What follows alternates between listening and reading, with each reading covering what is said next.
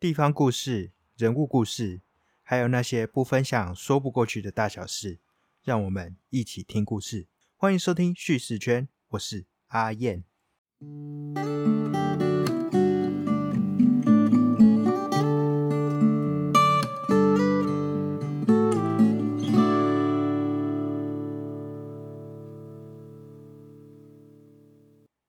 在这个月初啊，我因为采访的缘故，所以又到了一次平息。那这不是我第一次到平溪了，从小到大算一算，至少超过五次吧。不过每次到平溪的时候啊，坐上柴油火车，然后行驶在绿林还有薄雾之间，我都觉得非常的舒服，非常的惬意。纵使平溪它不像阿里山的铁路是比较高。然后有比较多变的林相，比较震撼的景观，但这却是我一条非常喜欢的铁道路线。那我相信啊，绝大部分的台湾人都有搭过平溪支线的铁路，但真的有每一站都下车的却是少之又少。包括我自己，也都没有真的在平溪的每一站都有下车。这条有着七个站点都位在山林之间的铁道路线，其实一路上。都有值得我们去发现的故事。那今天其实就是想要跟大家分享一下，呃，平溪支线呢，它沿路每一个车站的一些小小的故事，还有景观，还有平溪支线本身的历史，也是延续着第六季第一集的主题，由前平溪商圈协会的理事长带我们导览平溪这个小镇之后，这次让我们再走得更远一点，去认识一下。平溪支线的沿线的特色景观，还有它背后的故事，那就让我们搭上火车，开始走入山林之中吧。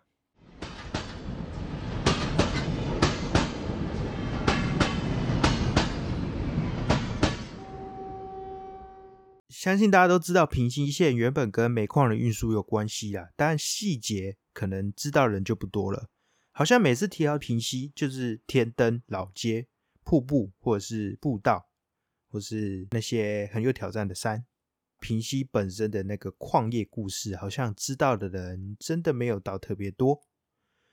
那平溪支线啊，它的设立也就是因为矿业而设立的嘛。原本叫做石底线，石就是石头的石，底是底下的底。会有这样的一个名称啊，其实就奠基于北台湾最大的煤矿坑石底斜坑而命名的。那这个石底斜坑，其实今天你坐火车到金铜站，然后一路走到最上面的矿场遗址的地方，你就可以看到这个石底大斜坑的坑口了。这条石底线就是为了运输当初石底坑所挖出来的煤而兴建的。这条铁路比较特别的是啊，它一开始就是一条私人铁路，算是。应该算台湾第一条私人的火车铁道了。那它是由掌握东北角矿业的这个大企业台阳矿业公司的前身台阳矿业株式会社所设立的。这个台阳矿业株式会社真的是非常的厉害啊，就是基本上东北角的那个矿业都给它包了。然后他们的创办人严余年啊，就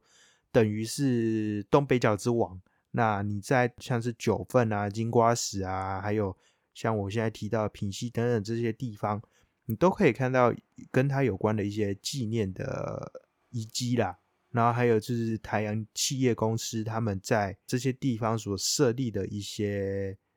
不管是招待所的建筑啊，或是曾经的矿场遗址，可见当年台阳的那个势力有多庞大。平溪矿业的开始就是大概在一九一九年的时候，因为开矿挖了石底线、石底煤矿嘛，那就开始就想说，哎，我们应该要来做一个运矿的铁路。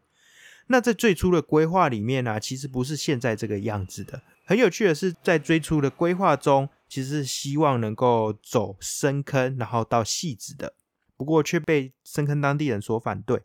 所以就改线，变成从沿着基隆河上游去铺设轨道，然后在三雕岭这个地方跟宜兰县交汇。那这也是为什么会有如今到了瑞芳会有一条支线延伸伸向深山里面的原因呢？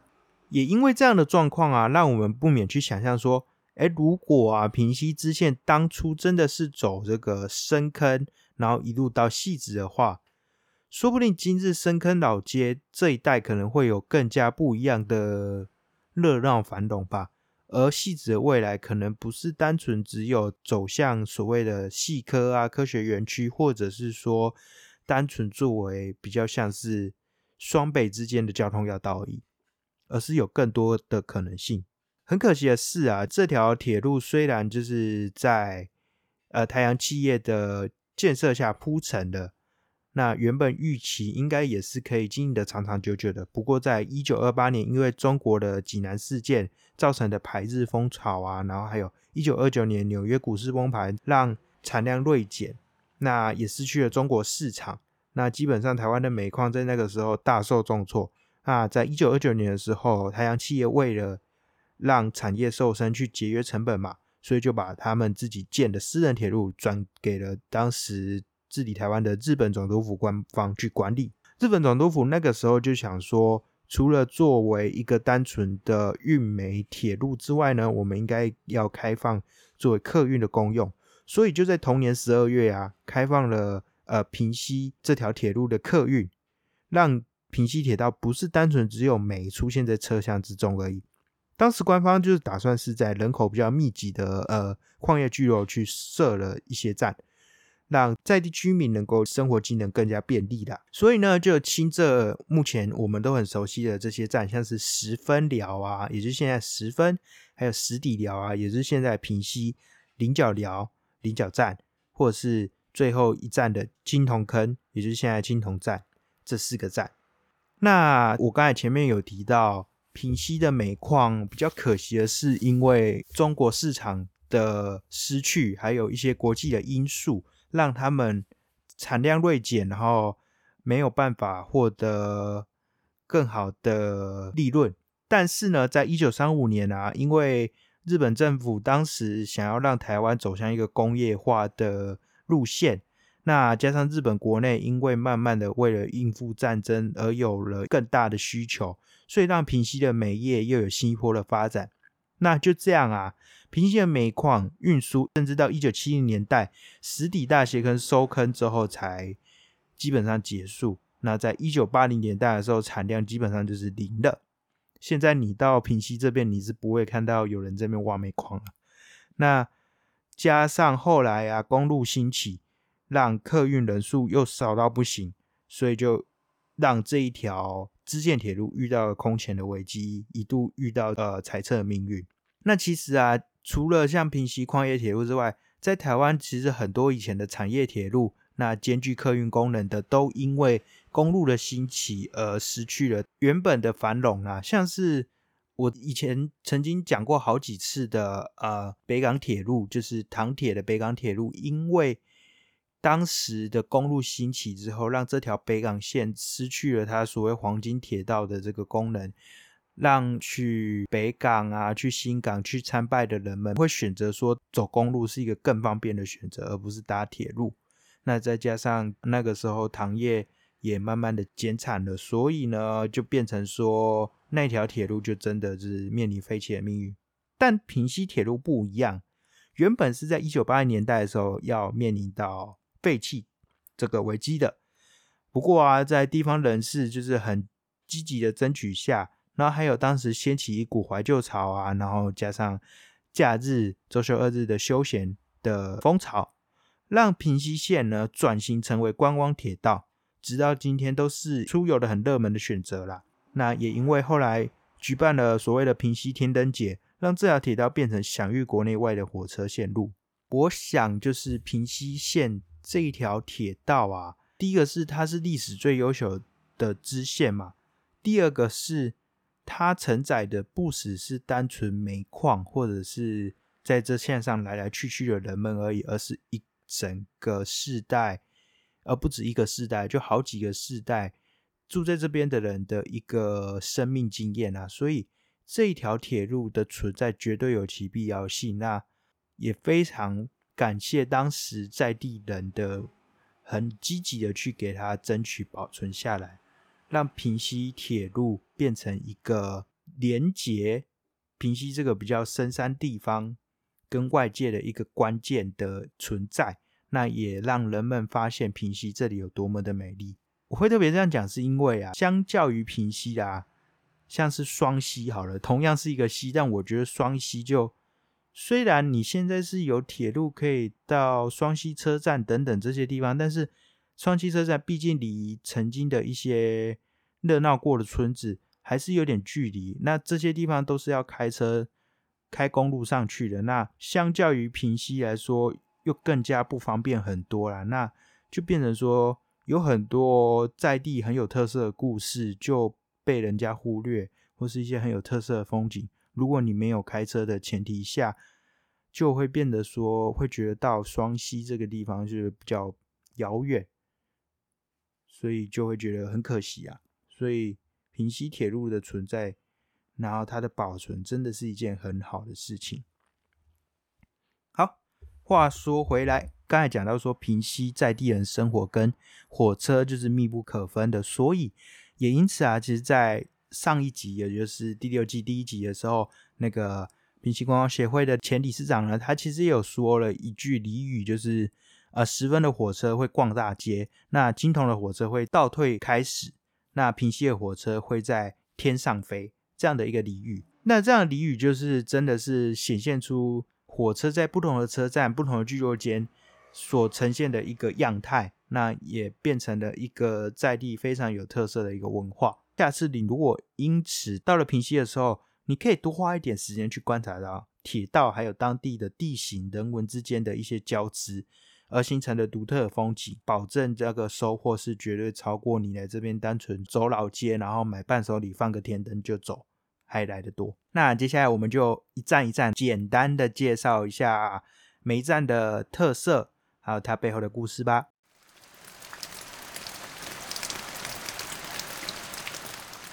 进入平西站的第一站啊，叫做三雕岭。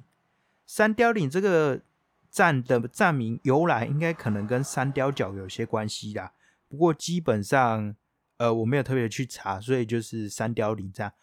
那三雕岭作为从瑞芳转乘而入的一个第一站哦，会觉得。这里好像真的要进入一个秘境了，因为三雕岭呢，它是一个非常神秘的车站，是一个真的是开车也到不了所谓真正的秘境车站。在作家刘克襄《十一元的铁道旅行》这本书啊，他曾经写到，他在三雕岭站跟一个享受着那种异域山林的偏远还有荒凉的孤独感的一个日本人，跟他对话。的时候，曾经这么形容三雕岭站的：这世界上还有哪里拥有这么巨大又便宜的荒凉与孤独呢？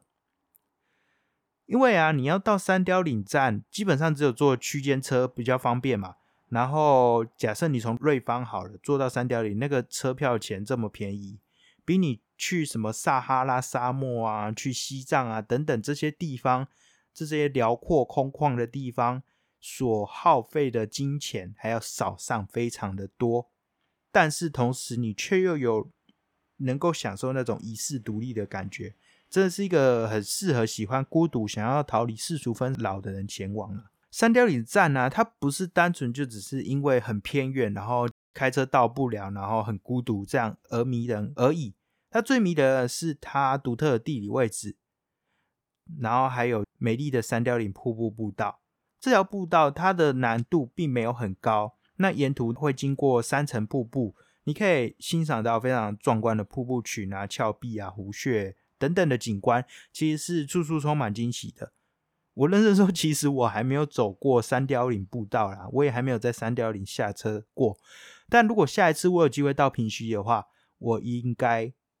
第一站会在三雕岭下车走走看。那再跟大家分享一下我自己亲自的感受与心得。离开三雕岭之后啊，我们到了下一站，也是一个蛮荒凉，然后真的很少人会下车站，那就是大华。它会叫大华，是因为曾经这里有大华煤矿设立啦，那就是为了这个煤矿，然后去建的这个站。但现在没办法看到太多大华煤矿的遗迹。那在大华，好像最知名的就是那个，你可以看到旁边的基隆河谷湖穴，就是河流冲刷出来的一个湖穴景观。但好像除了这样之外，大华好像没有什么特别的景色哎。如果有的话，我想应该就是那个无法言喻的宁静与自然的。如果你是一个就是平时非常繁忙在呃工作中啊，然后在这种世俗的 庸扰之中的人，你觉得你需要找到一个出口去挣脱这个喧嚣的话，我觉得大华站是一个非常好的地方。呃，听说现在那边有设立一个咖啡厅啊，就是基本上除了这个咖啡厅之外，没有什么人居住在那。但是你如果下车，然后到那附近随意的漫步啊，然后去咖啡厅喝个咖啡，那感觉应该也是很不错。那在那边等到下一班车来，再去其他地方。那我想这样的一个步调，这样的一个行程，绝对是一个很舒服的一个行程啊。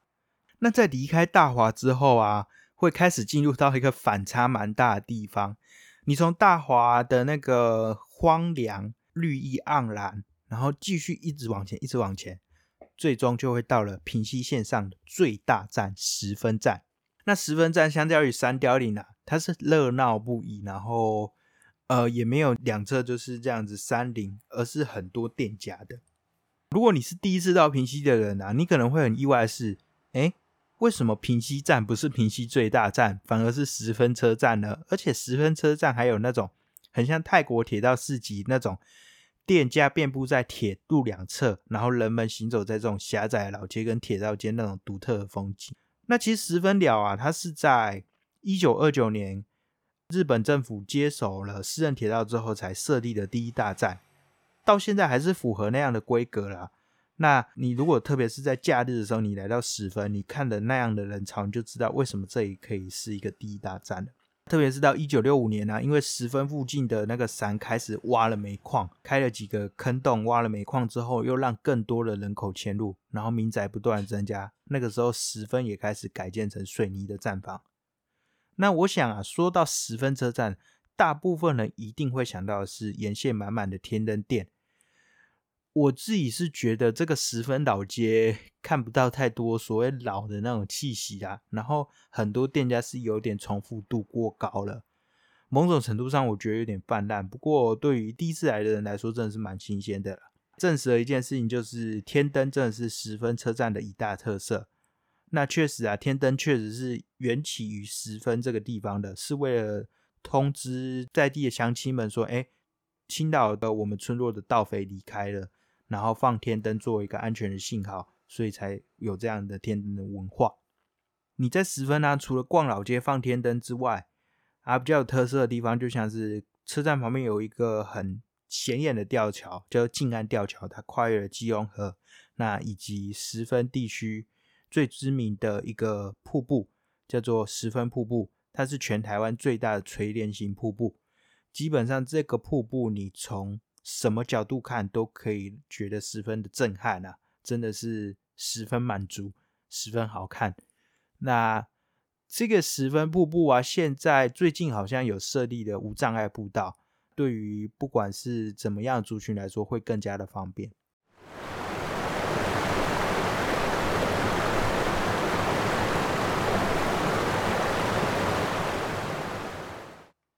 那在离开十分这个超级大站之后啊，继续往前走，我们又好像回到了平西线应该有的那种宁静以及自然。下一站是望谷，望谷它并不是一个很有名的车站，下车的人也没有很多。虽然你在下车之后，你只会看到刚才走过的铁道，然后还有两侧的山林，但是你只要勇敢踏出脚步。你就会发现，望古站有很多不一样的地方。望古站呢，它是因为庆和煤矿的营运而设立的一个车站。那为什么不叫庆和车站，要叫望古？因为望谷这个名字很早以前就有，在清朝年间就是叫做王矿坑啊，是因为当时发生矿坑的水灾，造成无数的损伤，那就很直白叫做王矿坑，并不是一个很激烈的名字，所以到日治时期改名叫做望谷。沿着铁道啊，你经过古老的庆河桥，也就是当时跟呃庆河煤矿有关的一座桥梁遗迹之后，走下木栈道，其实你就可以到达啊空灵的望古瀑布。这个瀑布真的是很漂亮。它底下的那个水潭可以映照出比森林更翠绿的颜色。享受完这个望湖瀑布无与伦比的美丽之后啊，不妨继续走向相接的菱角寮登山步道。这个菱角寮登山步道啊，曾经被孤独星球选中为呃特色的步道。那这个步道全程是三公里，你走在这里，除了有瀑布，然后有呃绿林之外，也有竹林的那个景致，基本上就是非常舒服的一个地方。那走起来应该也不会太累，因为我自己没走过。不过我看了很多相关的介绍，我觉得还蛮想走一遍的。特别是啊，这里可以接到我们要去的下一站菱角，刚好是一个蛮适合顺游的一个路径啊，引领人们踏上一场充满分多金还有好心情的冒险。接着就是到我们下一站菱角啦。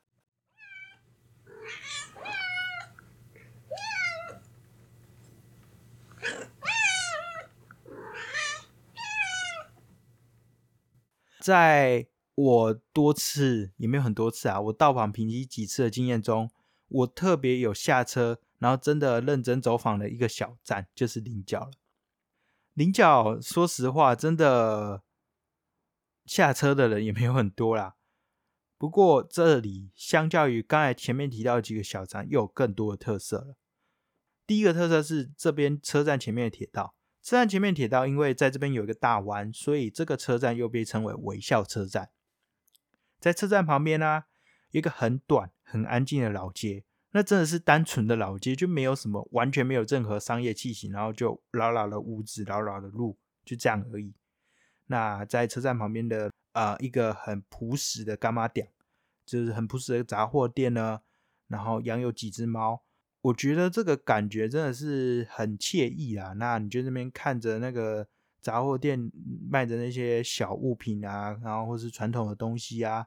那又看着那猫那边走来走去，那边看着你啊，我觉得就是从头到尾就很疗愈啊！就算什么事都不做，感觉很舒服。走过老街之后啊，你跟着指标走，你会发现一栋跟在地的氛围有点格格不入的华丽洋楼——蔡家洋楼。而蔡家。就是在过去的时候，因为经营煤矿致富，所以建立了这个两层楼的红砖洋楼，当做他们的矿业事务所。在后来啊，人去楼空之后，这个洋楼逐渐的被大自然接收回去，也就是上面长满了绿色藤蔓啊等等的，然后变成一个有点荒废的样子。不过它整体看起来还是有一个很不凡的气质啊，所以好像有一些戏剧曾经到这边做拍摄。那这个洋楼。现在你没办法进去，但是你可以看一下它的外观，基本上维护还算是完整。就是你看，你可以看到很明显的这样的一个建筑，然后它给你的气息不像是某一些曾经繁华一时然后破败的洋楼，像是民雄鬼屋等等，是有一点阴森的。它反而给你的是一种典雅与不凡。接着啊，在车站附近，你如果朝月台就是另一边走去的话。你会看到有一个描写，呃，什么菱角石窟大瀑布啊，或是什么菱角石窟游乐区等等的。你往那个方向走去，走下山，走进绿林秘境之中，不用十分钟的时间，你就可以到平溪第二大瀑布菱角瀑布。那菱角瀑布大概有十一尺高，那它也是一个帘幕式的瀑布。我那个时候去的时候，我看到那个瀑布，我真的觉得很震撼。那我也蛮喜欢的地方，我这边待很久。甚至那个时候，我看到有人这边玩跳水啊，等等的，是有点惊险呐。而且听说那边水域有点危险，所以尽量是不要下水，就在旁边慢慢静静欣赏就好。那你如果仔细观察，其实，在瀑布旁边的那个呃石头岩壁上，都可以看到一个一个洞穴等等，还有石桌石椅。因为这是过去这个瀑布周边曾经是私人的游乐区，那如今就已经。荒废掉了，让这个瀑布呈现一种荒凉的废墟风情啊！说是很好听是这样，其实就是有点……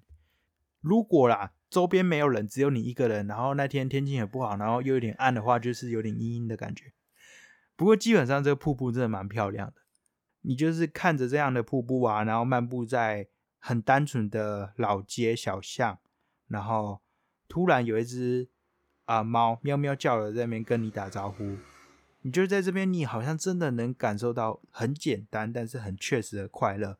这也难怪为什么这座车站会被称作微笑车站。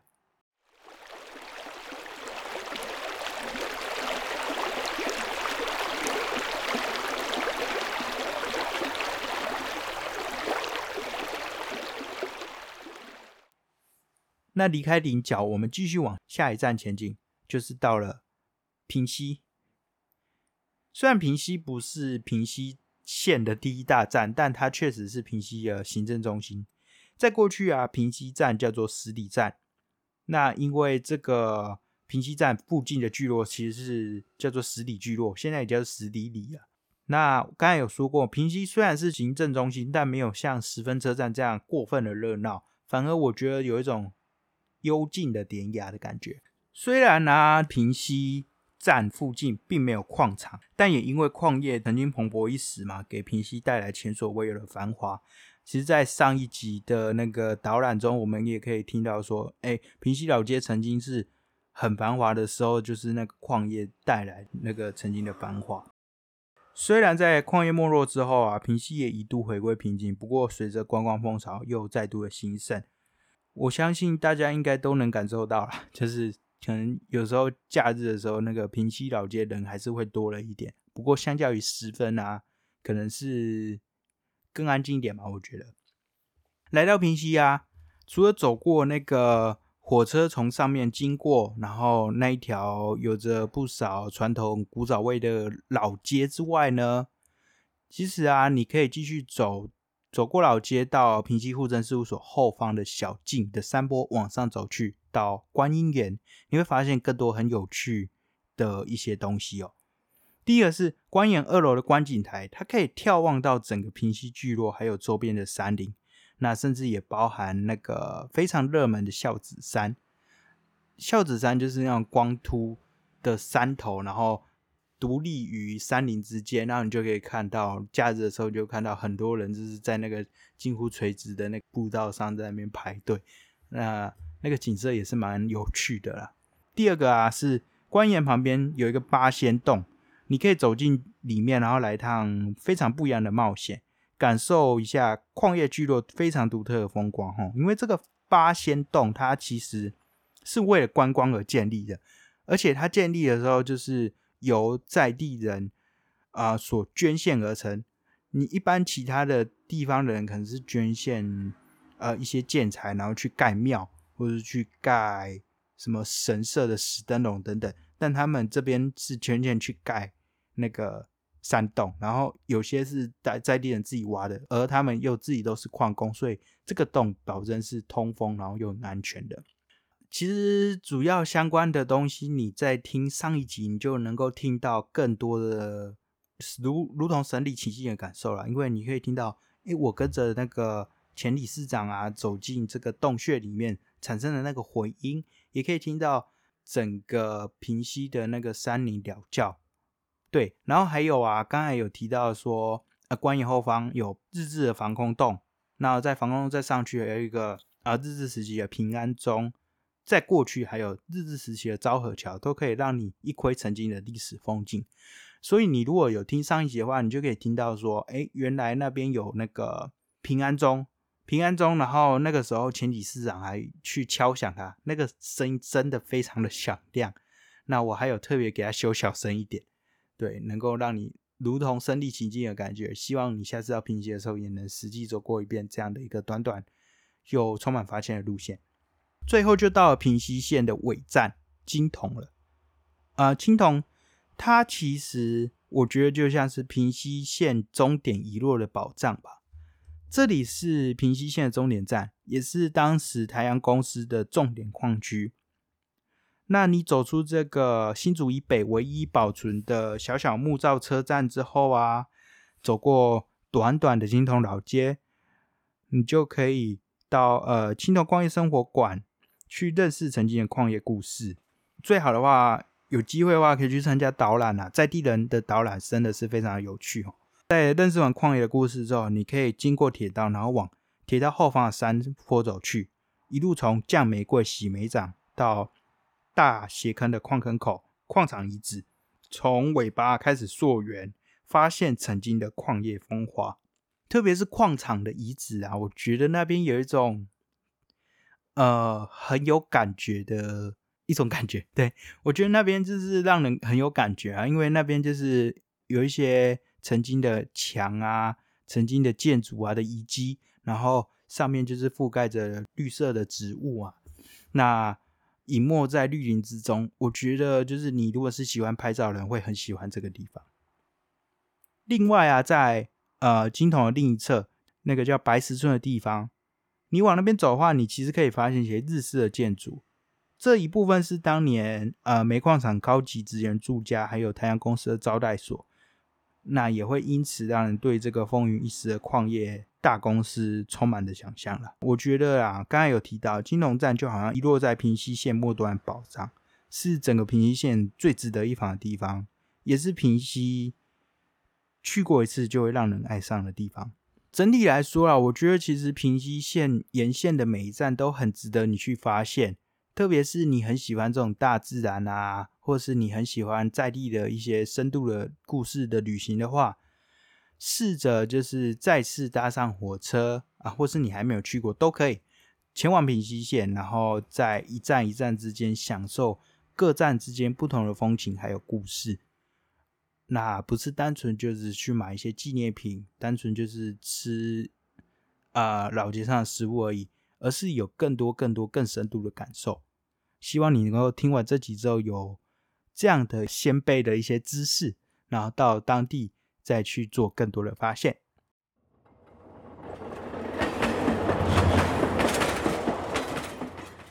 听完今天的分享，你还喜欢吗？如果喜欢的话，欢迎到 Apple Podcast。或 Spotify、Mixerbox 给我一个五颗星的评价，并留下你的心得哦。此外，在 KBox、上岸 First Story 等平台也都可以收听到我的节目。如果有任何想法或建议，都可以到 FB 或 IG 私讯告诉我。如果真的觉得这个节目很棒的话，可以到下方资讯栏，在 Mixer Box 等平台给我一点小小的支持。每月定期赞助还能够获得超值的回馈礼。那么今天的故事就说到这边。我们下次见。